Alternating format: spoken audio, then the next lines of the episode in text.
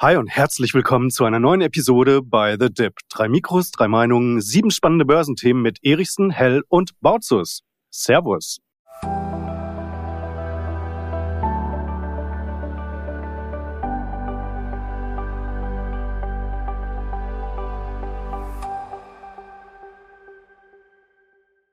Tja, und heute empfehle ich euch, diese Ausgabe hier wirklich im Sitzen zu konsumieren, denn ansonsten könnte es euch von den Socken hauen. Denn wir sprechen über Bayer, Nvidia, eine Big Short-Legende, Permira, Agrar-ETFs, wie wir unser Geld parken, das ist übrigens eine Hörerfrage, und Kaufsignale, die fast immer funktionieren. Und Leute, wenn ihr möchtet, dass wir mal ein Thema von euch behandeln, dann schickt uns eure Themenvorschläge. Die E-Mail die hängt unten drin in den Show Notes. Aber jetzt keine Zeit verlieren, schnell rüber äh, ins erste Thema, rüber zu Sebastian. Bayer hat es zerlegt in dieser Woche. Sebastian, ist Bayer am Ende?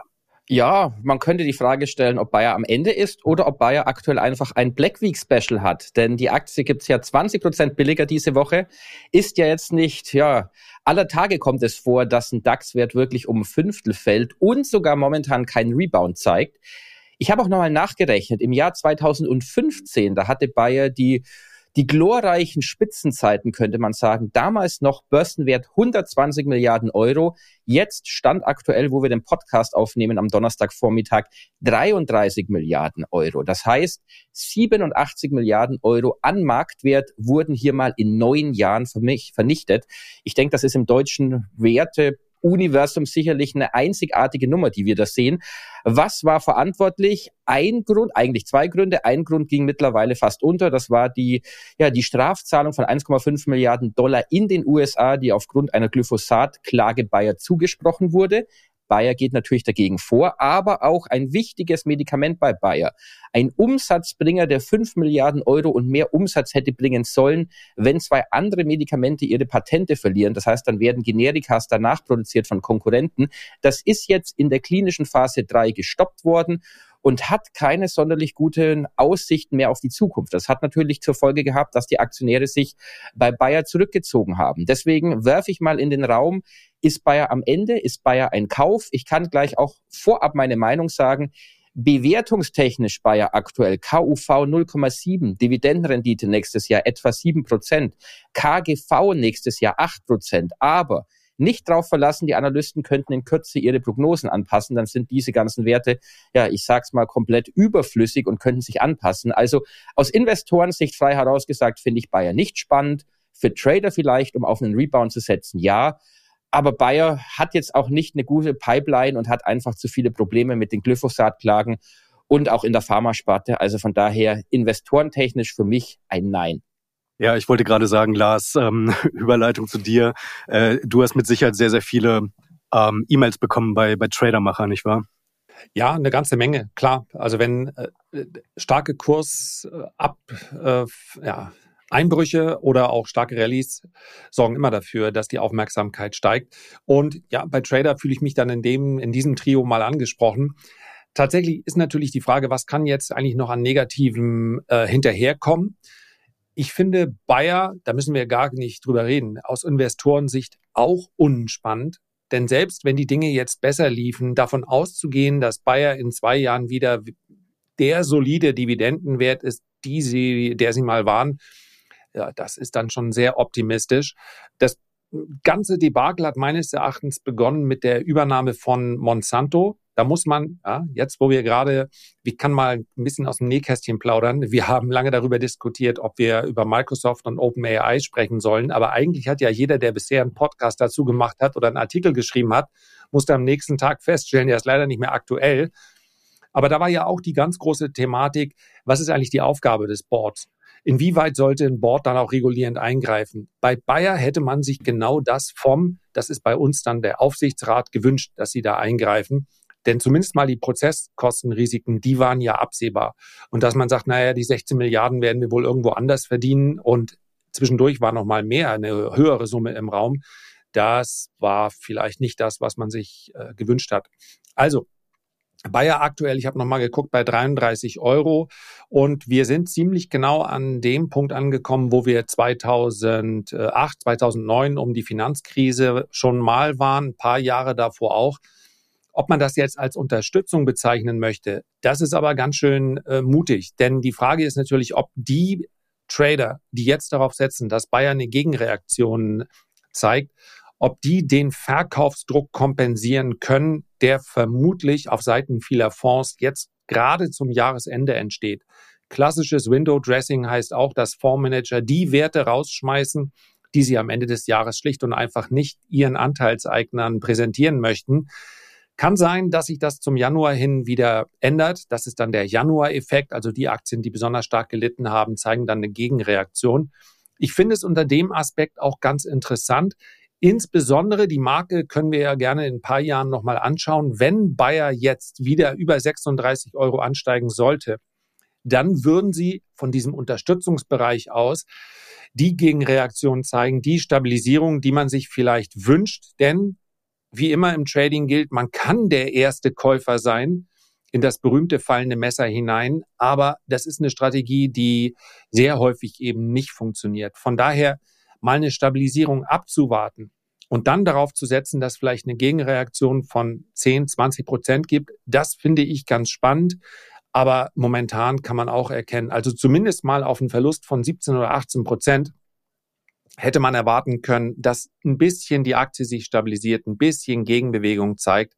Und das finde ich nicht so spannend. Es kann sein, und das ist vielleicht das, was diejenigen hoffen sollten, die dann diese Spekulation umsetzen, dass jetzt der Einfluss und der Druck von diesen aktivistischen Investoren, und Bayer hat da zwei mit an Bord, relativ große Adressen, dass der so groß wird, dass allein die Headline, also die Aufspaltung von Bayer in diese Sum of Parts Analyse, die immer mal wieder gerne gemacht wird. Also die Einzelteile von Bayer sind eigentlich mehr wert als das, was an der Börse gerade äh, bezahlt wird.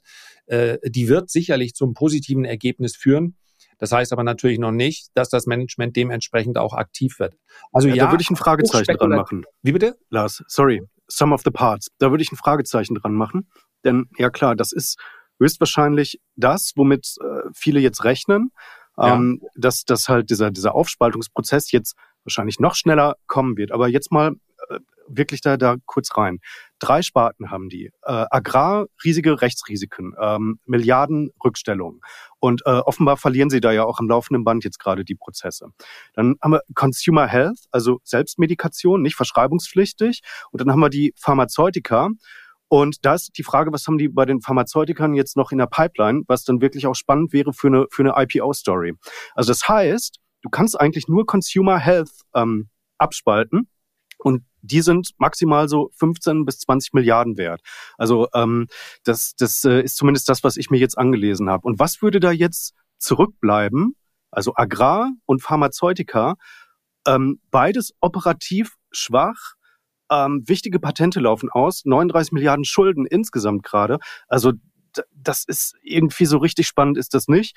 Und jeder, der sich jetzt für ähm, diese, diese Consumer Health Sparte interessiert, ist ja in einer totalen Machtposition äh, in, der, in der Verhandlung. Also sowohl ähm, die potenziellen Aktionäre, die dann halt, halt ein IPO zeichnen, können ja sagen, also Leute, ihr seid so kaputt, jetzt geht mal schön runter mit dem Preis. Oder wenn da vielleicht ein anderer Pharma-Player noch ins Spiel kommt, der kann halt auch sagen, also naja, äh, vielleicht äh, wollen wir jetzt auch mal drei, vier, fünf Milliarden Euro, äh, äh, äh Milliarden äh, Euro weniger bezahlen als normalerweise.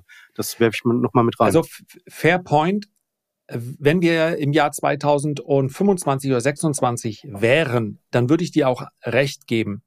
Aber wir dürfen nicht vergessen, die Patente laufen aus. Sie sind aber noch nicht ausgelaufen. Das heißt, Bayer hat noch ungefähr zwei Jahre Zeit, und es ist ja nicht so, dass wir über ein defizitäres Unternehmen sprechen. Also Bayer erwirtschaftet ja durchaus noch einen Unternehmensgewinn. Das heißt, eine gewisse, einen gewissen Handlungsspielraum sehe ich hier schon noch und die Prozesskostenrisiken sind drin in der aktuellen Bewertung. Selbst die ähm, pessimistischen Analysten ähm, sagen, äh, 16 Milliarden sind zurückgestellt. Davon wäre noch etwa die Hälfte da. Also sprich, Bayer müsste dann auch Prozesse verlieren, die äh, in ihren Strafzahlungen über sieben oder acht Milliarden hinausgehen. Das kann natürlich passieren. Ja, wer kennt die äh, Zukunft? Aber äh, ich, ich möchte auch gar nicht pro Bayer argumentieren, weil ich am Ende des Tages all das als Investor, warum sollte ich das machen? Also warum sollte ich das machen? Der, der einzige Grund, warum jetzt vermutlich ganz viele nach diesem Strohhalm suchen, ist ja, Sie haben Bayer im Depot und Sie suchen jetzt irgendwie dann nach einer Rechtfertigung, aber den Verlust kann ich doch wirklich nicht realisieren. Und äh, das ist natürlich eine, eine ganz äh, verkehrte Herangehensweise, weil du ja am Ende des Tages, und das ist gerade bei Bayer so offensichtlich, immer wieder diese Opportunitätskosten. Du hast nicht nur den Verlust in Bayer, sondern du hättest ja auch statt Bayer irgendwas kaufen können. Irgendwas aus dem DAX oder auch einfach nur ein MSCI World und du wirst diesen Performance-Rückstand wahrscheinlich nie wieder aufholen, weil Bayer ja seit Jahren fällt. Also von daher, ich will gar nicht pro Investment argumentieren, aber pro Gegenbewegung dann lege ich mich einfach mal mhm. fest, weil es viel einfacher ist, als wenn wir äh, orakeln. Äh, ich glaube, dass die nächste 25 Prozent Bewegung eher aufwärts sein wird. Mir wäre es lieber, wir wären im Dezember, dann wäre ich mir sicherer.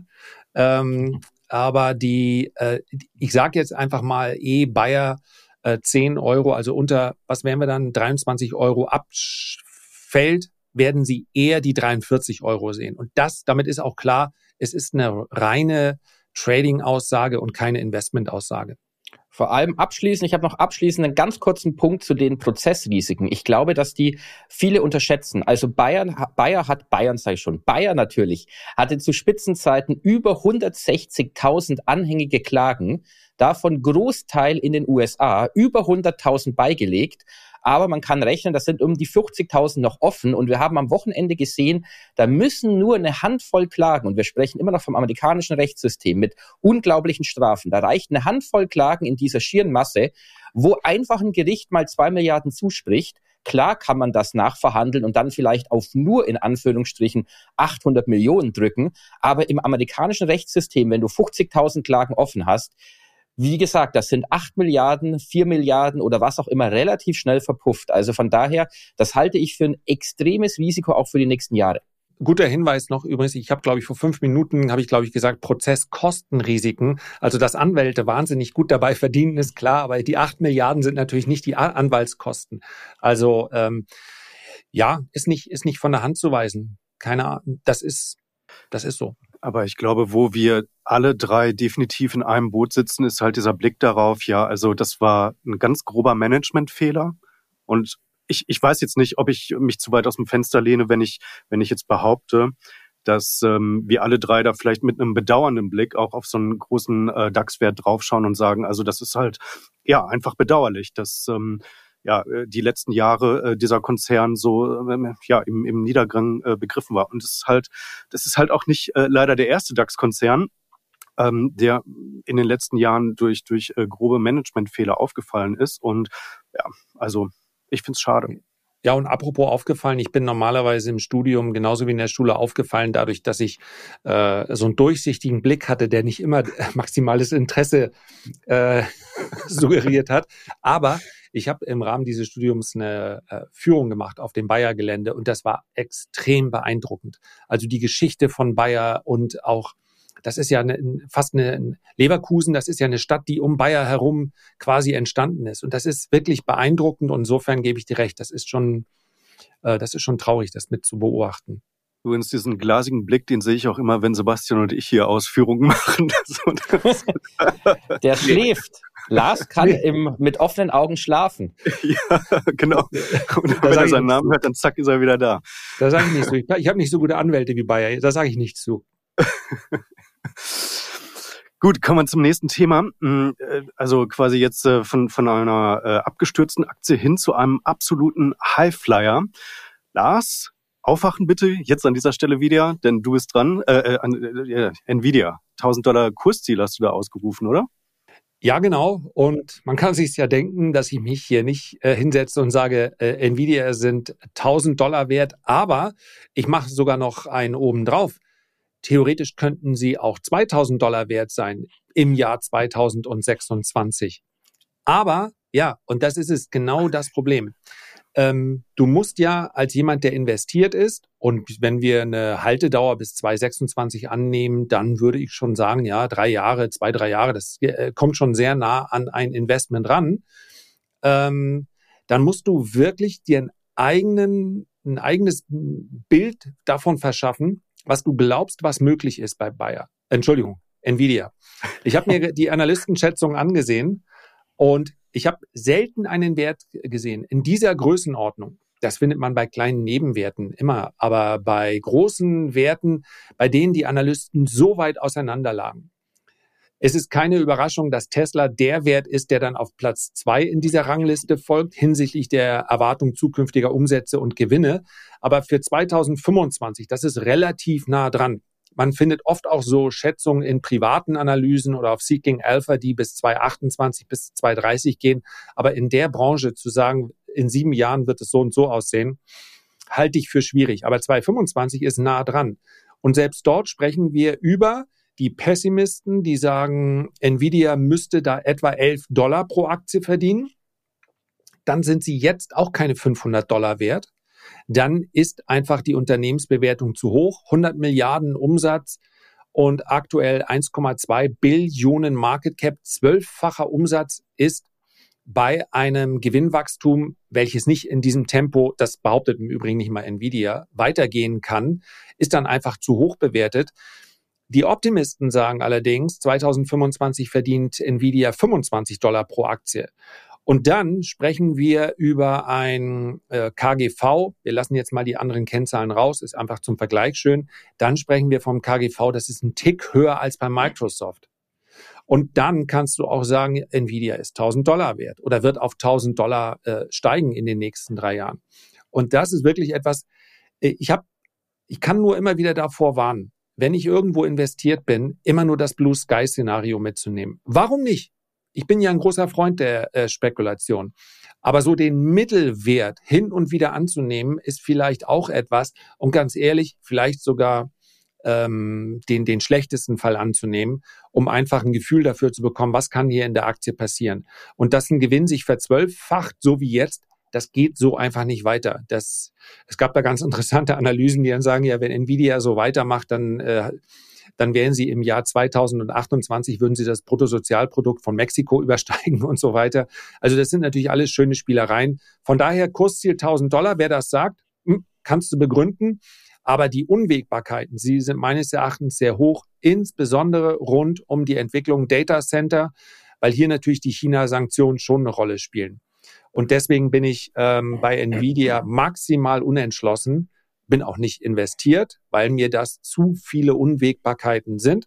Vielleicht verpasse ich den großen Run, aber äh, ich vermag nicht zu sagen, wie sich das Geschäft in den nächsten drei Jahren entwickelt. Und von daher bin ich da raus. Also ich würde sagen, bei Nvidia sehen wir aktuell, auch wenn man die letzten Zahlen anschaut, also du hast ja schon skizziert, 13-facher Gewinn oder der Gewinn verdreizehnfacht, 200 Prozent beim Umsatz und die Aktie hat aber nicht mehr reagiert darauf.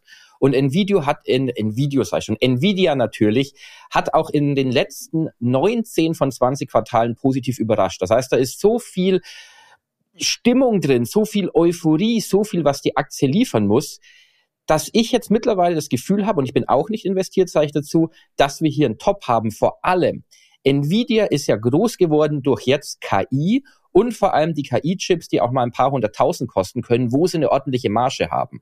Wenn man aber mal schaut, links und rechts, Microsoft will selbst diese Chips entwickeln, weil sie die Marktmacht von Nvidia brechen wollen. OpenAI, Sam Altman, möglicherweise, wir wissen es noch nicht, ist noch alles bisschen im, im Dunst, wurde ja von OpenAI geschasst, weil er 100 Milliarden Dollar einsammeln wollte bei Softbank, bei den Saudis um einen eigenen großen Chip-Hersteller zu bauen, spezialisiert auf KI-Chips, was möglicherweise Nvidia im Weg war. Also in dem Moment, wo jemand anfängt, hier großflächig Chips zu bauen, wird Nvidia wieder eine ganz andere Bewertung auf der Unterseite sehen. Also ich halte die Aktie momentan für für sehr gefährlich mit einem, ja, mit einem großen Abwärtspotenzial und nicht, dass diejenigen, die jetzt einsteigen und dann kommt ein Negativszenario, die sagen dann vielleicht hinterher nie wieder Nvidia. Ah, das ist interessant, Sebastian, dass du sagst, äh, die ist gefährlich und ähm, es könnte eher in, in Richtung Süden als in Richtung äh, Norden gehen. Ähm, hättest du da eventuell auch, weil wir haben jetzt äh, grob diese 1000 Dollar ähm, auf der auf der Oberseite möglicherweise als langfristiges Ziel und das ist äh, noch lange nicht gesagt, dass das dann also auch eintritt. Aber ähm, hast du auch was quantifizierbares auf der Unterseite? Meinst du ein Kursziel? Ja. Ich habe jetzt kein Kursziel an der Hand, aber dass die Aktie mal schnell 20, 30, 40 Prozent nachgibt, wenn die Enttäuschungen kommen, wenn der erste anfängt, großflächig diese Chips zu entwickeln, die dann Nvidia auch das Wasser reichen können, mhm. dann geht da viel Luft raus. Ich will gar nicht mal sagen, dass Nvidia niemals mal auf 1000 Dollar steigt. Wir wissen, wie schnell der Technologietrend ist. Vielleicht gibt's was Neues, was Nvidia dann bedient. Aber momentan aufgrund dieses KI-Hypes und Chip-Hypes bin ich für die Aktie eher bärisch gestimmt, vor allem auch, weil mittlerweile die Luft raus ist, weil auf Bombenzahlen auch nicht mehr reagiert wird. Also da ist eigentlich jeder drin, der investieren wollte. Ich weiß nicht, ob du da noch mehr findest, die jetzt sagen, okay, wir treiben den Börsenwert von 1,25 Billionen auf zweieinhalb Billionen. Also, und die Bewertung ist ja mega ambitioniert. Und wie gesagt, der Burggraben ist jetzt momentan da, aber es gibt sehr, sehr schlaue Menschen, die anfangen, hier das aufzubohren. Also ich möchte an der Stelle nur noch ähm, erwähnen, ich, das kann genauso gut sein und ich hätte auch keine Investitionsgrund ähm, deshalb. Allerdings würde ich auch auf keinen Fall, nicht dass der Gedanke entsteht, ich würde auch nicht auf fallende Kurse setzen. Also ich halte das Upside-Szenario schon durchaus für möglich. Und äh, ich habe in meinem Zockerdepot, ja, aus meiner, aus meiner früheren Spielsucht heraus, es war keine Spielsucht, aber ich habe, als ich das erste Mal Geld verdient habe im, äh, beim Zivildienst, da ist mir das alles irgendwie ein bisschen zu Kopf gestiegen. Und da habe ich alles Mögliche mit meinem Geld gemacht, außer zu sparen und zu investieren. Und ähm, auch auch äh, Roulette gespielt und mich ziemlich intensiv mit äh, einigen Spielen Blackjack, das kann ich mal sagen, Blackjack ist das fairste Spiel, was man im Casino spielen kann hinsichtlich der äh, Chancen für den Spieler. Ganz kurze Unterbrechung, gleich geht's weiter mit By the Dip. Ich hoffe, diese Episode hat dir bis hierhin gut gefallen und wenn dem so ist, dann lass uns doch unbedingt ein Abo da. Folge unserem Podcast auf der Plattform deines Vertrauens, dann verpasst du keine weiteren Episoden mehr und lass uns auch gerne eine Sternebewertung da. Wir würden uns sehr über dein Feedback und über deine Unterstützung freuen. Und jetzt weiter im Text mit Sebastian Lars und mir. Also damit habe ich mich mal intensiv beschäftigt und im Laufe der Zeit gemerkt, naja, das kannst du eigentlich auch an der Börse machen. Also eine kleine Ader habe ich in mir, die rumzockt. Und da habe ich auch so einen kleinen Zock, der sagt, eher steigt Nvidia auf ein neues Allzeithoch, als dass sie unter 465 Dollar fallen. Das ist für mich natürlich kein Investment. Das ist wirklich echtes Spielgeld. Und äh, von daher, ich finde das kurzfristig das Kursverhalten gar nicht so dramatisch. Man darf auch nicht vergessen, wenn die Börse sagt, das ist nicht das, was erwartet wurde und dann ist, steht eine Aktie knapp unterm Allzeithoch und sie verliert mal zwei Prozent, ist jetzt auch kein Zeichen der, der Schwäche. Also von daher bin ich hier, was die Kursprognosen angeht, halte ich mich absolut zurück.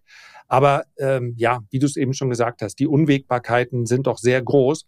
Und nicht zuletzt hat ja auch AMD zuletzt ein bisschen Aufschwung bekommen weil man sagt, sie sind zwar mit der Entwicklung noch nicht so weit, aber es ist halt so ein bisschen momentan äh, priced for perfection und äh, keiner kann ihnen hier an die Karre fahren. Und das ist mhm. natürlich eine Ausgangslage, da wird es schwerer und schwerer positiv zu überraschen. Ja, ich bin auch nicht investiert. Ich wäre tendenziell ähm, eher auf der Long-Seite. Also ich finde das zumindest äh, fundamental doch ähm, sehr, sehr interessant. Also äh, zumal wir ja jetzt davon ausgehen können, dass wir uns gerade am Anfang dieser Ära der äh, generativen KI äh, befinden. Also das heißt, selbst wenn potenzielle Mitbewerber ins Spiel einsteigen, die auch groß und mächtig äh, sind, dann äh, wird da wohl potenziell der Markt so groß sein, dass Nvidia auch weiter wachsen wird in, in meinen Augen. Das Problem ist nur, wann willst du denn da mal ähm, rein? Beziehungsweise wie willst du denn da mal äh, reinkommen? Auf dem gegenwärtigen Niveau ähm, sicher nicht. Und da bin ich halt einfach, ähm, ja, wenn in meinen Augen der Preis nicht stimmt, dann, dann mache ich es äh, auch, auch nicht. Und ähm, äh, ja, insofern ist das äh, vielleicht so ein bisschen Nvidia der Wert, den man sich anschauen sollte, falls es wirklich dazu kommt, und irgendwann muss es ja dazu kommen, dass sich die äh, Zinskurve zurecht äh, rückelt. Ähm, das, äh, äh, Lars, das hattest du ja mitgebracht in unserem letzten Podcast, das äh, Thema, oder diesen Gedanken hattest du mit, mit eingebracht, und dass es da möglicherweise nochmal zu einer schärferen Korrektur kommt oder kommen könnte.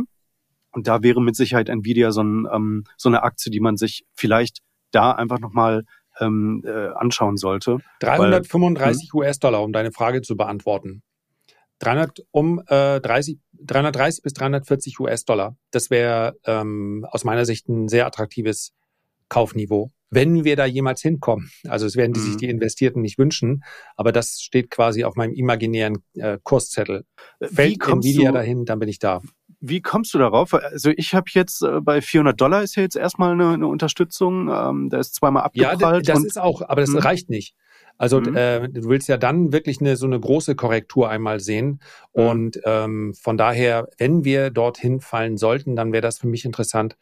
Das ist im, äh, in etwa das Unterstützungsniveau, ja, führt ein bisschen zu weit aus dem Retracement raus und außerdem war das 22er hoch etwa dort. Ah, ja. Geht, wird vermutlich auch nicht punktgenau so kommen. Ja, okay. Dann ähm, sollten wir uns das auf jeden Fall nochmal auf die Watchlist legen. Und äh, ja, Sebastian, vielleicht hast du ja bis dahin auch mit Hebel 5 dann äh, ordentlich Short verdient. Shorten würde ich einen Wert wie Nvidia niemals. Das ist wie Tesla, da wirst du unglücklich. Also ich kann mir sogar vorstellen, den Wert mal irgendwo zu kaufen, aber nicht mit solchen Fantasiebewertungen. Das erinnert mich auch an die Dotcom-Blase. Da hat man auch gesagt, Internet, das wird die Zukunft. Alle Unternehmen wurden aufgeblasen, dann ist alles zusammengebrochen und dann hinten raus wurden erst diese Giganten eigentlich geschaffen, die wir jetzt an der Börse haben. Und so sehe ich es auch ein bisschen wie bei, ja, bei Nvidia und KI. Da sind so viele Erwartungen drin, aber das wird ein ganzes Stück dauern, bis da auch mal die träge Industrie in KI reingeht, bis das implementiert wird. Das wird ein Prozess sein über viele Jahre. Das wird nicht so schnell gehen, wie viele jetzt hoffen. Hm? Okay, war auch nur ein bisschen Spökes mit, äh, mit, mit Short, genau. Gehen wir rüber zum nächsten Thema. Ähm, das habe ich mitgebracht. Und ja, apropos Short, das ist, glaube ich, jetzt auch eine ganz gute Überleitung, denn es geht um Michael Burry. Äh, das ist ein Hedgefondsmanager ähm, und der betreibt den Hedgefonds äh, Skion. Und Michael Burry ist weltberühmt geworden dadurch, dass es 2015 den Film The Big Short gab und da wurde Michael Burry nämlich verkörpert von Christian Bale.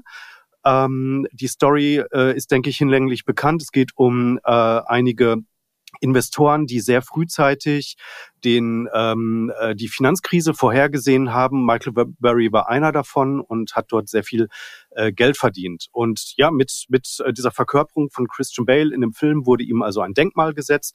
Er wurde so dargestellt als ein wenig sozial ungelenkes äh, Mega-Brain, so ein Nerd.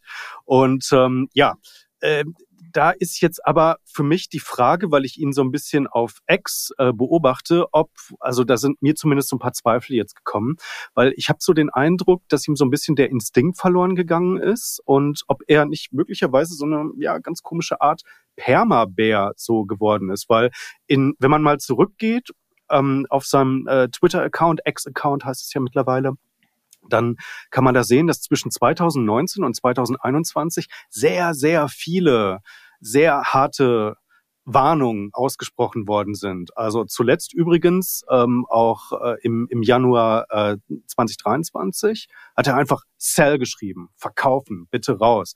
Oder äh, ein paar Jahre zuvor äh, könnte schlimmer werden als 2008 und so weiter. Und da hat sich mal jemand die Mühe gemacht und hat da eine statistische Auswertung gemacht. Also Burries äh, Statements of X und dann, wie hat sich der S&P danach in den, in den folgenden sechs Monaten entwickelt? Und der lag im, im Schnitt dann 20, 25 Prozent vorne der S&P. Ja, also der ist danach gestiegen. Jetzt ist Burry übrigens auch short auf den ähm, iShares Semiconductor äh, ETF, ähm, Halbleiter. Also da ist zum Beispiel Nvidia drin, da ist auch eine Intel drin, da ist auch eine, eine äh, AMD drin. Und dafür war er jetzt aber long bei Alibaba und zwar bevor sie die Zahlen gebracht haben. Und jetzt ist halt meine Frage, ihr zwei, wie blickt ihr auf Michael Burry und würdet ihr da meine Hypothese, Burry hat den Instinkt so ein bisschen verloren, würdet ihr die tendenziell teilen? Also ich, ich, ich bin mal ganz gotteslästerlich. Ich frage mich, ob Michael Burry jemals diesen Instinkt hatte, der ihm angedichtet wird. Also ich halte ihn auch für overhyped. Er hat die Subprime-Krise vorausgesehen. Er hat sie allerdings auch drei Jahre vorher schon herausgesehen. Also wir sprechen jetzt nicht von einem Market Timer, der gesagt hat, okay, Ende 2006, nächstes Jahr geht's ab und äh, bitte anschnallen, die Achterbahn fährt los oder die Geisterbahn besser gesagt. Also er war da jetzt nicht der Market Timer, aber man muss sagen, und das stimmt auch, er hat 700 Millionen Dollar für seine Investoren verdient, etwa 100 Millionen Dollar für sich. Er hat aber danach auch nichts mehr gerissen. Also ich begleite Michael Burry. Es gibt ja in den USA die 13F Veröffentlichungen, wo also große Vermögensverwalter ab 100 Millionen dazu gezwungen werden, rechtlich gesehen, dass sie offenlegen, in was sie investieren. Das ist seitens der Finanzaufsicht zur Vorschrift, dass man sieht, wo die aktiv sind, wo Klumpenbildungen sind, ob das System irgendwo eine Unwucht bekommt. Und da hatte ich Michael Burry immer wieder schon mal bei mir im Podcast, vielleicht einmal im Jahr besprochen, weil der Mann, muss man auch ehrlich sagen, für den Finfluencer, für mich ist das immer wieder eine gute Headline, weil er spezielle Dinge macht. Er hatte beispielsweise mal vor ein, zwei Jahren in einen amerikanischen Gefängnisbetreiber investiert, um seine negative Weltsicht auszudrücken, dass es einen Bürgerkrieg geben könnte und was auch immer.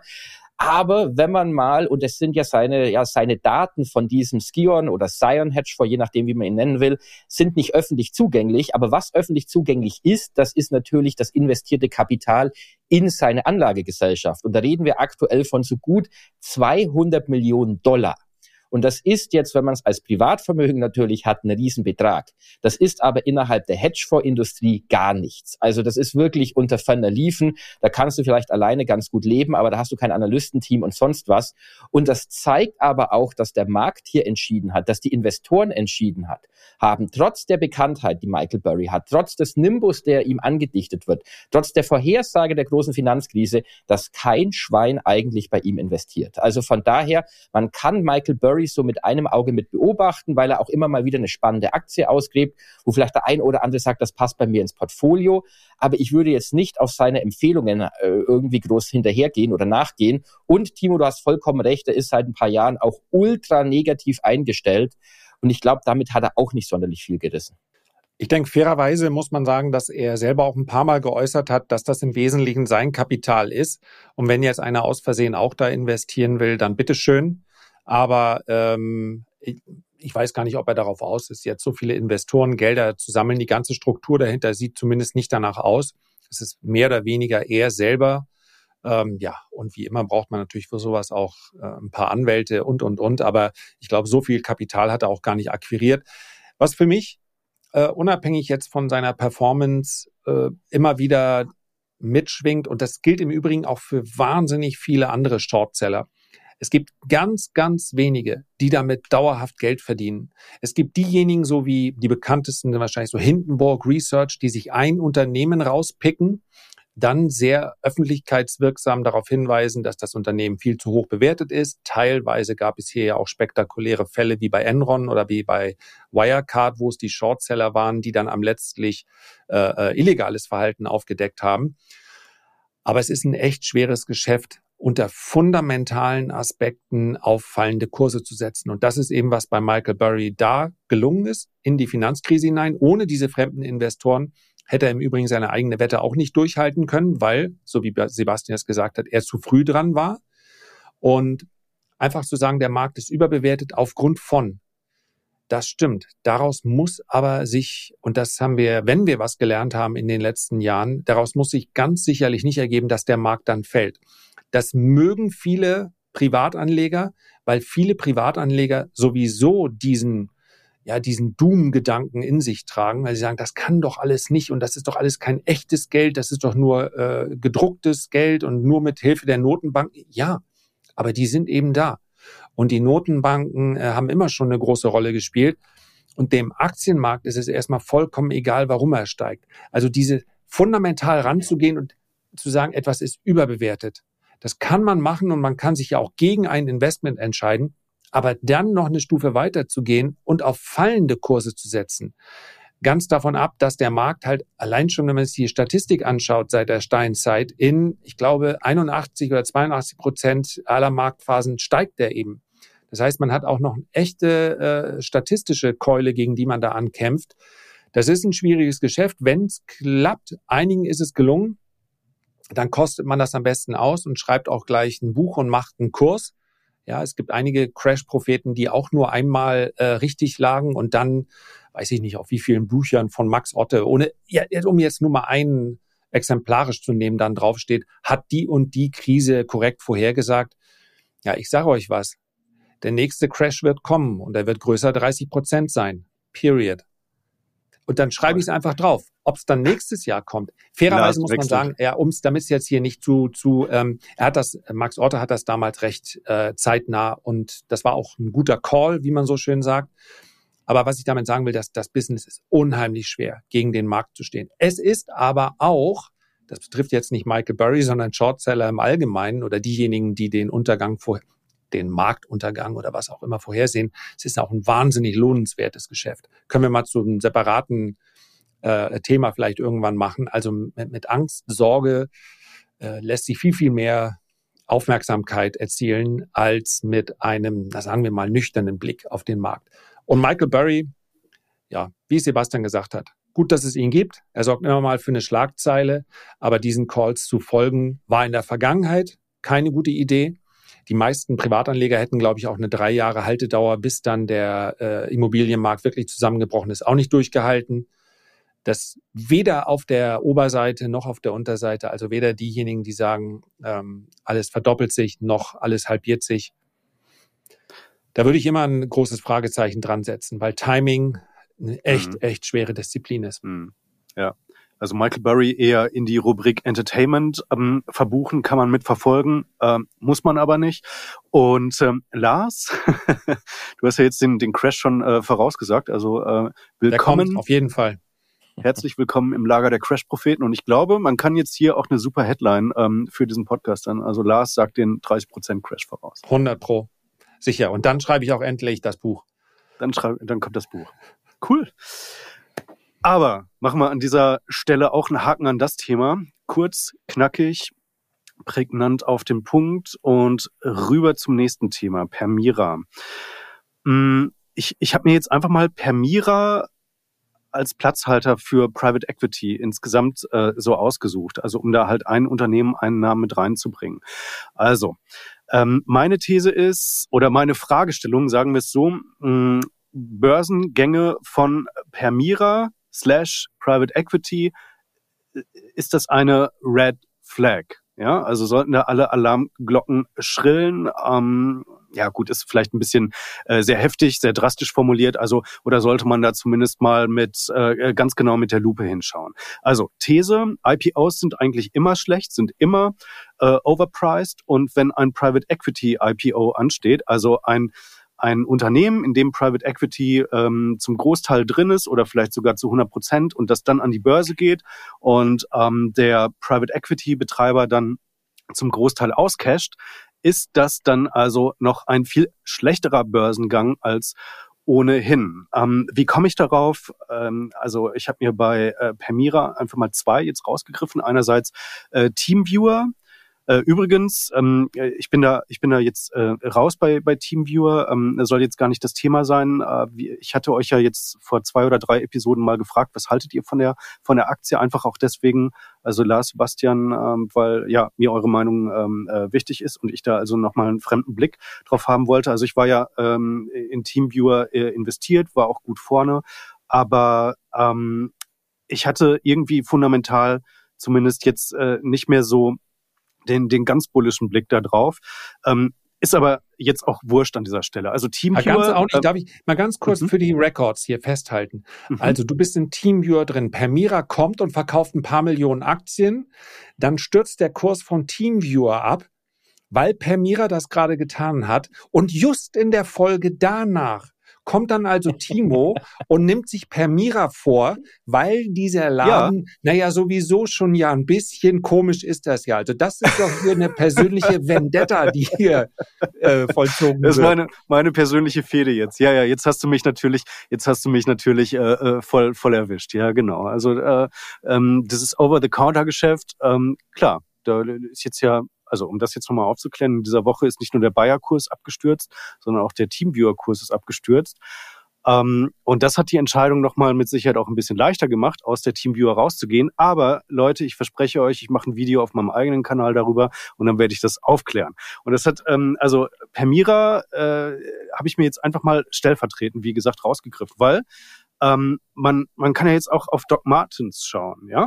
Doc Martens, da war Permira auch drin und Permira ist ja wahnsinnig gut. Die machen das ja, also die sind sehr stark im Restrukturieren, die bringen Unternehmen, die angeschlagen sind, zurück auf Wachstumskurs. Die sind sehr gut darin, ähm, Firmenwerte wieder wirklich in die Höhe zu treiben und ähm, ja, äh, operative Exzellenz zu garantieren. Das hat bei Doc Martens auch gut geklappt Die, ähm, das war ja eine Brand, die auch relativ angeschlagen war mal eine Zeit lang. Und ähm, ja, die haben sie wieder richtig flott gemacht und dann ähm, an die Börse gebracht für 4,2 Milliarden. Jetzt ist aber äh, Doc Martens gerade nur noch 1,3 Milliarden wert, also seit dem IPO äh, 75 Prozent Verlust. Und bei Teamviewer kann man ja auch mal äh, draufschauen. Also äh, ich war ja weit nach dem IPO bin ich da ja erst rein. Also ich habe die ja bei 10,70 Euro ähm, eingesammelt und zwar äh, nach diesem Absturz. Also die kamen ja mal von über 50 Euro in der Spitze und sind dann äh, zum Teil auf 7 Euro dann, dann abgestürzt im, im Tief. Und ähm, ja, da stehen aber auch noch seit IPO minus ähm, 50 Prozent zu Buche. Und jetzt ist halt die Frage, Private Equity Börsengänge, ist das äh, schon mal sozusagen eine kleine Red Flag? Also ich, ich kann es mal kurz machen. Das, ich kann mich nur wiederholen, was ich damals gesagt hatte, als wir über Birkenstock IPO oder das Birkenstock IPO gesprochen haben. Es kommt meiner Meinung nach gar nicht so sehr darauf an, ob du eine Private Equity Firma da drin hast, sondern wenn ein IPO kommt, dann muss man natürlich erstmal drauf schauen, wird hier eine Kapitalerhöhung oder mhm. gibt es hier eine Kapitalerhöhung, man holt frisches Geld rein, um in Wachstum zu investieren? Oder versuchen die Altaktionäre, die sich schon in Frühphasenbeteiligungen beteiligt haben, hier, ich sage es mal frei heraus, Idiotenkapital anzulocken, um dann einfach Gewinne mitzunehmen und dann bleiben die halt mit einer kleinen Beteiligung dabei und sagen, okay, wir haben so viel Geld verdient, wir können das wie eine Option halten. Dazu, und ich habe leider nicht mehr den Herausgeber der Studie gefunden, ich glaube, es war Andreessen Horowitz, große Beteiligungsfirma im Silicon Valley, die hatten während der Corona-Zeit mal mal eine spannende Studie herausgebracht und haben da ausgerechnet, dass sie eigentlich nach den IPOs und den Börsengängen mehr Geld verdient haben als in den Frühphasenbeteiligungen. Jetzt kann man natürlich sagen, während Corona ist ja alles wie verrückt gelaufen. Möglicherweise hat sich die Studie mittlerweile schon wieder selbst überholt. Also wenn da einer von unseren Hörern neue Infos hat, gerne an buy-the-dip, nee, an podcast at buy-the-dip.de schreiben. Und wenn ihr da was habt, dann bauen wir das gerne ein. Aber wie gesagt, es kann sich auch für Private Equity Firmen deutlich lohnen, dabei zu bleiben. Aber es ist natürlich immer die Frage, bleiben die für die Zukunft dabei und wollen Kapital aufnehmen oder wollen die einfach Gewinne mitnehmen und sagen, ja, nach mir die Sintflut und dann ist mir eigentlich egal, was da passiert habe ich wenig hinzuzufügen. Ich denke, das betrifft alle, äh, hat alle IPOs betroffen. Bei Private Equity ist es ganz sicherlich so, dass es für die ein Exit ist. Ähm, die all diese IPOs haben halt in einer anderen Zinsphase stattgefunden, abgesehen von Birkenstock jetzt. Ähm, und man man musste halt zukünftige Gewinne äh, praktisch nicht diskontieren. Gab ja keinen Diskontierungszinssatz. Von daher, ähm, die sind allesamt hm. äh, grausam gewesen. Das, das kann sich zukünftig natürlich auch wieder ändern. Momentan haben wir ja einen sehr trägen IPO-Markt. Und von daher, ja, man sollte genau hinschauen. Also es ist vielleicht eine, eine, eine Red Flag, dass man da dann derjenige ist, der die Aktie dann nach dem IPO kauft und dann geht sie durch die Decke.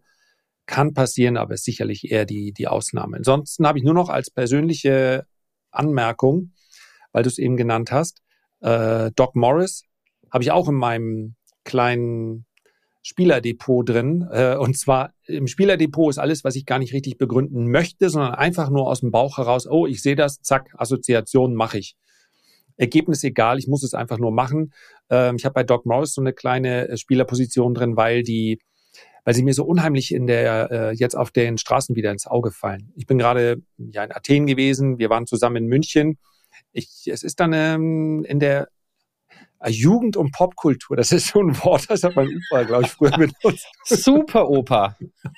ja, ich weiß nicht, äh, vielleicht, wer weiß, wer weiß. Also ich will jetzt nicht sagen, die sind äh, das nächste Übernahmeziel, aber sie, ne, ich weiß noch, sie, sie waren damals in, in meiner Jugend, ja, so äh, in London, die Marken so Lonsdale und äh, dann gab es noch ein paar mehr. Doc Morris waren unheimlich beliebt. Ich hatte auch Doc Morris sind auch sehr bequem, aber das ist hier kein Pushen. Ähm, ich habe den Eindruck, sie tauchen wieder deutlich mehr auf, äh, so im Straßenbild. Aber wie gesagt, das ist keine, keine Analyse. Ähm, das wollte ich eigentlich, hat jetzt mit Premiera wenig zu tun, aber musste ich natürlich loswerden, ist ja klar. Heute, Sebastian, heute keine Birkenstock, sondern die. Heute keine Birkenstock. Die Doc Morris. okay. Doc Morris ist auch nicht meins. Also ihr meint wahrscheinlich Doc Martens, nicht Doc Morris. Doc, Doc Morris ist die Apotheke. Wer hat Doc Morris? Ja, die Apotheke, genau. Aber äh, Doc nee, Morris ist vielleicht Doc auch Martens in der Jugend- und Popkultur bekannt. Idiot, ja. Kommt drauf an, was man da so alles kriegt in der Apotheke, ne? Ja, ja. Vor allem 15 Mal falsch wiederholt. Aber das kriegen wir nicht alles wieder rausgeschrieben. Ja, Doc nee. Martens, natürlich, Doc Mann. Martens. Ja, in ja. deinem Alter, Lars, kauft man mehr bei Doc Morris als bei Doc Martens. Punkt. Dein Zockerdepot, ist da auch schon ein Agrar-ETF rein äh, drin, drin äh, gelandet? Nee, äh, nee, ist es nicht. Im Zockerdepot braucht es ja viel Volatilität und viel Bling Bling äh, um mich. Ähm, das Blinken der Kurse macht mich dann quasi glücklich. Ja, da setze ich mich in stille Kämmerlein alleine mit meinem blinkenden Depot und sage, ach, wie schön. Irgendwas geht immer hoch, irgendwas geht immer runter und gut ist. Aber bitte, bitte, das ist keine Empfehlung. Man muss sowas nicht haben. Das ist wirklich nur, wenn man sagt, ach, da hätte ich jetzt eh nicht, ich hätte eh nicht gewusst, was ich mit dem Geld machen muss. Das ist ein Depot, welches darauf ausgelegt ist, dass Geld zugeschossen werden muss. So, ähm, Agrar-ETFs habe ich genommen und zwar als Thema, wenn Value hat ja eine relativ schwere Zeit gehabt. Und es gibt so gewisse Value-Themen, da kann man davon ausgehen, dass allein die Erholung auf der Zinsseite dazu führt, dass sie, sie dann auch wieder an der Börse stärker honoriert werden in Form von steigenden Kursen. Und Agrar habe ich ziemlich lange auf dem Schirm, relativ schwacher Sektor. Hier belasten zwei, gleich zwei Faktoren. Zum einen eben die Tatsache, dass jede Form des äh, Produktions- und kapitalintensiven Geschäfts derzeit an der Börse nicht so gesucht ist, weil Kapital teurer ist. Und auf der anderen Seite haben wir beim Agrar, im Agrarbereich dann auch noch die hohen Energiepreise. Und nicht jeder Kursrückgang ist dann automatisch eine Chance, bei der mit inbegriffen ist, das wird sich alles wieder entspannen. Und für mich ist da Agrar, solange ich sie jetzt auch schon untersuche und so interessant ich einige Unternehmen auch finde, weil ich glaube, es sind natürlich auch wenn wir uns die Versorgungssituation weltweit anschauen, dann ist das durchaus spannend und auch einigermaßen krisensicher. Aber ob sich beide Belastungsfaktoren, also hohe Energiekosten und vergleichsweise hohe Zinsen, ob die sich in dem Maße auflösen, dass man sagen kann, Agrar kriegt nochmal so einen Aufschwung, wie sie das einige Jahre hatten, äh, das stelle ich ein bisschen in Frage. Finde ich selber schade, weil mir, weil ich wirklich finde, das sind einige Unternehmen sehr günstig bewertet.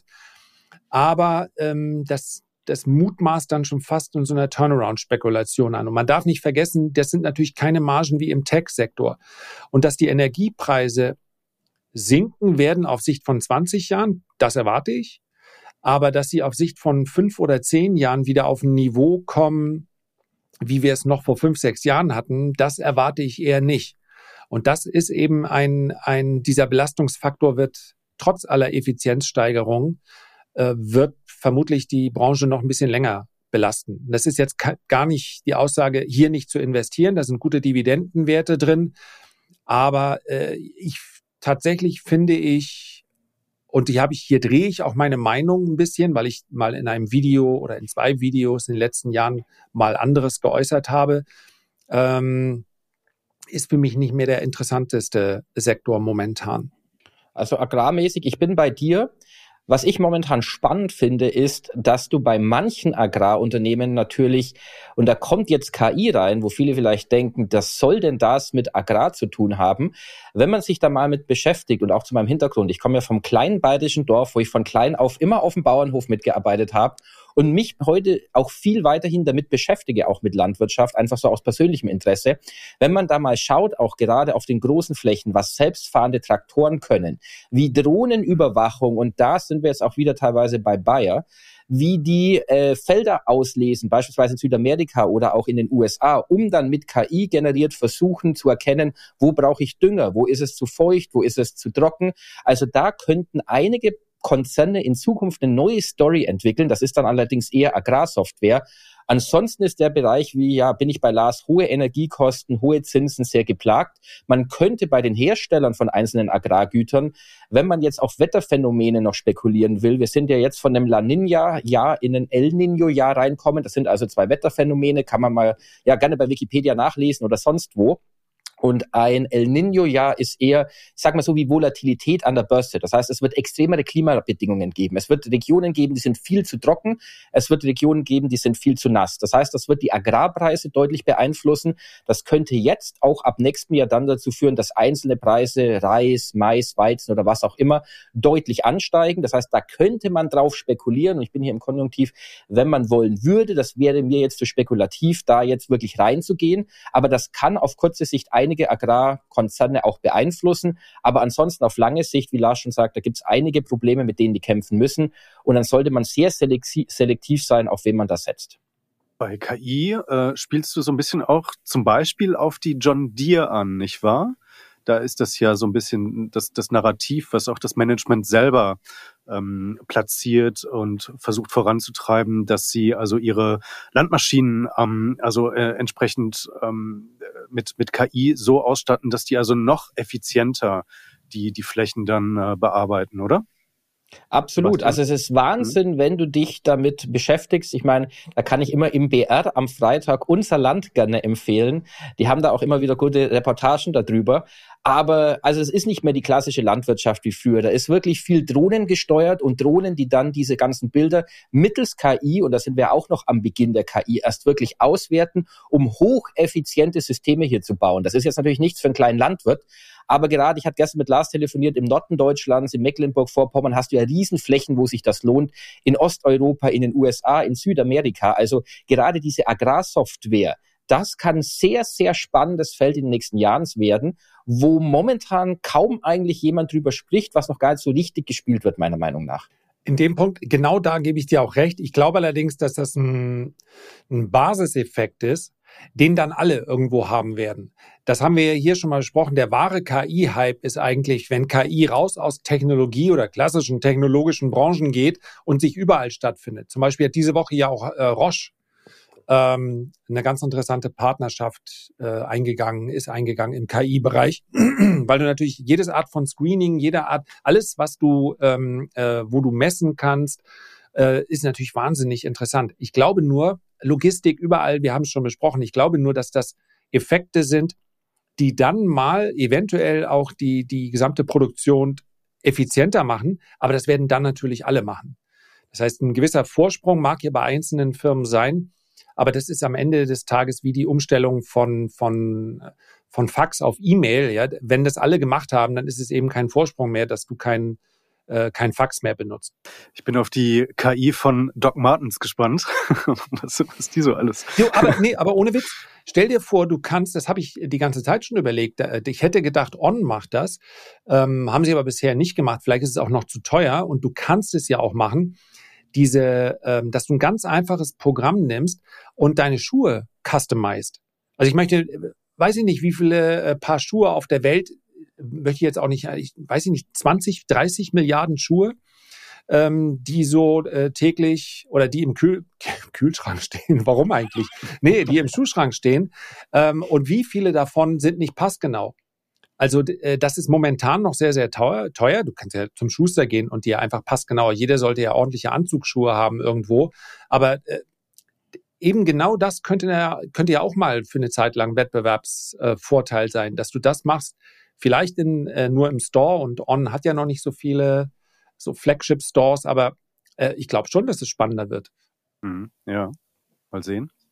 Mal sehen. Ja, genau. Ansonsten, ist immer noch besser als wie heute, als wie heute Morgen, als ich gelesen habe bei OpenAI, dass die, dass der CEO vorübergehend gehen musste, weil er, äh, weil der, weil das Board sieht, dass hier existenzielle Veränderungen, ich meine, für die, äh, für die Menschheit, dass die hier nicht reported werden. Ich finde es immer klasse, wenn ich sowas lese. Da starte ich gleich beschwingt in den Tag. Ja, ja, das ist äh, ja, also das ist ein Thema, das das sollten wir unbedingt auch nochmal äh, mit mit aufgreifen. Also vielleicht so ein bisschen. Lars, da ist weg. dir heute Morgen gleich die Zigarette ins Morgenbier gefallen, als du das gelesen hast, oder? Hallo. Also ein Teil davon stimmt, aber ich verrate nicht welcher. So, sofort das Pillendöschen von äh, Doc Morris gesucht, ne? zur Beruhigung. Aber ich wollte, ich wollte noch einmal ganz kurz off-topic was äh, loswerden, Sebastian. Also ich finde das sehr beeindruckend, dass du dich quasi, also gibt es irgendein Thema, wo du dich nicht äh, rein nerdest, wie, wie, wie so ein Wilder? Also Fußball vielleicht, ne? Fußball bist du nicht so Ich habe null Ahnung von Fußball. Hm. Gar ja, keine. Ist sonst ja auch keiner in Deutschland, wie wir sehen. Insofern, das passt schon.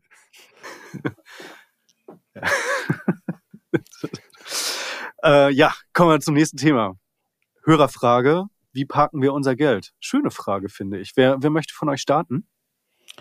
Ich kann starten. Ich habe sie ja herausgefischt. Die Frage ist mhm. vom Christian. Danke dir. Und er hat einfach gefragt, wie parken wir unser Geld? Das heißt, haben wir Tagesgeld, haben wir Festgeld, nehmen wir Geldmarkt-ETFs und so weiter. Und ich kann es gleich mal für mich sagen.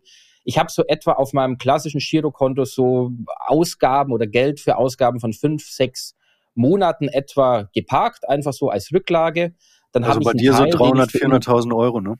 Ja, Champagner und Kaviar kosten Geld heutzutage. okay. Und auf jeden Fall so die, die Rücklagen, die ich im Immobilienbereich brauche, weil ich nächstes Jahr ein paar Investitionen tätigen werde, das heißt neue Heizung und wenn es hier die Förderungen, ja, hängen ja momentan etwas in der Luft aufgrund dieses Urteils, aber da wird sich schon irgendwas tun. Das heißt, das habe ich in kurzfristigem Festgeld geparkt, aber so, dass ich nächstes Jahr schnell wieder rankomme. Und was meine Brokerkonten angeht, was ich jetzt beispielsweise bei Trade Republic habe auf meinem Aktienkonto, da bin ich eh voll investiert und das bisschen, was herumliegt, ja, das verzinst sich bei Trade Republic mit vier Prozent, da muss ich nichts machen. Und bei meinen anderen Brokern, wo ich die ETFs habe, die sind jetzt nicht so großzügig wie Trade Republic. Das heißt, da bin ich dann in klassische Geldmarkt-ETFs rein. Da gibt's ja von X-Trackers den Overnight Swap ETF und da bekommt man auch ein solide gut drei Prozent oder so. Ich müsste mal nachgucken, zu welchen Konditionen ich die damals gekauft habe, dreieinhalb und habe das Geld einfach dort geparkt. Aber wie gesagt, im ETF-Depot oder in den ETF-Depots, im Aktiendepot bin ich sowieso zu über 96, 97 Prozent immer investiert. Der Rest sind dann Dividenden, die herumliegen, die einfach oder ein bisschen Geld, das darauf wartet, mal bei einem Rücksetzer arbeiten zu dürfen. Also das ist so mein klassisches, ja, Anlagestrategie, wie ich jetzt Geld parke. Lars, du hast deine Cash-Reserve in Solana, ne? Ganz. ganz ja, nee, dann ist es ja kein Cash mehr. Äh, aber das stimmt, da ist was drin, ja.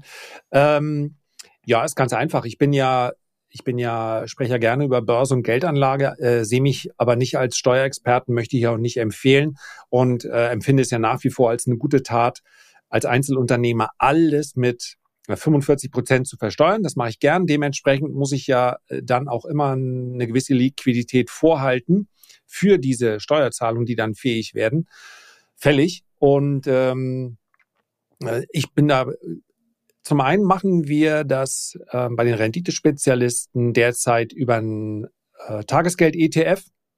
Der rentiert nicht viel schlechter als langlaufende äh, ETFs. Im Gegenteil, es liegt natürlich immer noch an dieser inversen Zinskurve. Du kriegst für kurzfristige Zinsen mehr als für langfristige. Von daher ist das ganz passend. Und äh, persönlich setze ich das zum Teil auch um und alles andere frage ich bei der Bank direkt nach bei dem dieses Konto liegt, äh, konfrontiere die dann gegebenenfalls auch mit den Zinssätzen, die man so am Markt bekommt. Man darf das nicht unbedingt äh, vergleichen mit Anbietern, die außereuropäisch liegen und äh, ich möchte ja keine, keine Art von Währungsrisiken äh, drin haben. Aber ich kann sagen, dass ich bekomme es derzeit, lasse ich es mir von Monat zu Monat zurufen. Und ich meine, ich bekomme für den laufenden Monat 3,4 Prozent. Es geht einfach nur darum, dass man es macht. Also, dass man ein, jetzt wieder lernt, das war ja jahrelang völlig überflüssig, dran zu denken, es ist nur ein bisschen, es kostet aber nichts und bei einigen ist es sicherlich auch ein bisschen mehr. Und wenn man sich das zusammenrechnet, ob das jetzt im Jahr 6000 Euro sind oder ob es äh, 150 Euro sind, es ist verschenktes Geld, wenn man es nicht macht. Mhm. Ja, das ist gut. Äh, schöne Sensibilisierung. Ähm, und ähm, auch schön zu hören, dass, äh, dass da offenbar dann auch auf Monatsbasis dann doch relativ viel äh, geht. Ähm, ich habe es auf den Verrechnungskonten und ähm, dort wird's ja dann äh, entsprechend äh, auch verzinst. Aktuell allerdings bei meinem Anbieter muss ich jetzt ganz ehrlich sagen, also unter den äh, 3,4 Prozent. Aber ähm, das ist für mich insofern auch äh, Ansporn, ähm, da äh, möglichst schnell wieder äh, Dinge zu eruieren, also was, was Neues herauszufinden, wo kann ich investieren. Also bei mir ist das ganz wichtig, dass ich ähm, meine Cashquote eigentlich immer ähm, im, im einstelligen Bereich halte, im einstelligen Prozentbereich, weil ich halt äh, glaube, dass es für mich in, in meiner Phase der Vermögensbildung in the long run das Beste ist, relativ, also nicht immer komplett zu 100 Prozent so investiert zu sein, ähm, sondern natürlich auch ein bisschen Flexibilität zu haben, aber äh, doch also den den Großteil äh, meines liquiden Kapitals dann also äh, entsprechend auch am Kapitalmarkt zu haben. Das ähm, ist ist mir wichtig und ähm, genau insofern äh, ist, ist damit denke ich auch die Frage dann beantwortet. Genau. Und jetzt, äh, ja, äh, ja, das ist eigentlich auch schon wieder eine gute Überleitung äh, zum Thema, weil äh, das interessiert mich jetzt natürlich für äh, das Kapital, was jetzt aus Teamviewer rausgeflossen ist. Also ich muss ja gerade wieder was was suchen, wo ich wo ich das wieder wieder frisch investieren kann. Lars, du hast hier Kaufsignale äh, mitgebracht, die ähm, eigentlich fast immer funktionieren ähm, und angeschlagen haben oder äh, gut angeschlagen haben. Und ähm, jetzt bin ich gespannt. Dann erklär uns doch mal, äh, wie das läuft da mit der 200-Tage-Linie. Äh, nee, die ist es in dem Fall nicht. Kann man im Übrigen auch statistisch sagen. Es ist statistisch relevant, dieses Über- und Unterschreiten der 200-Tage-Linie. Von daher kann man darauf durchaus schauen. Wenn Kaufsignale fast immer funktionieren, dann kann man sich schon denken, es sind keine Kaufsignale, die allzu häufig auftreten und sie werden jetzt gerade sogar sehr, sehr selten auftreten. Aber es ist ja gut, vielleicht sich darauf vorzubereiten, wenn wieder äh, eine andere Marktphase vorherrscht nämlich eine deutlich bullischere und zwar egal in welcher Branche. Es geht um den IPO-Preis.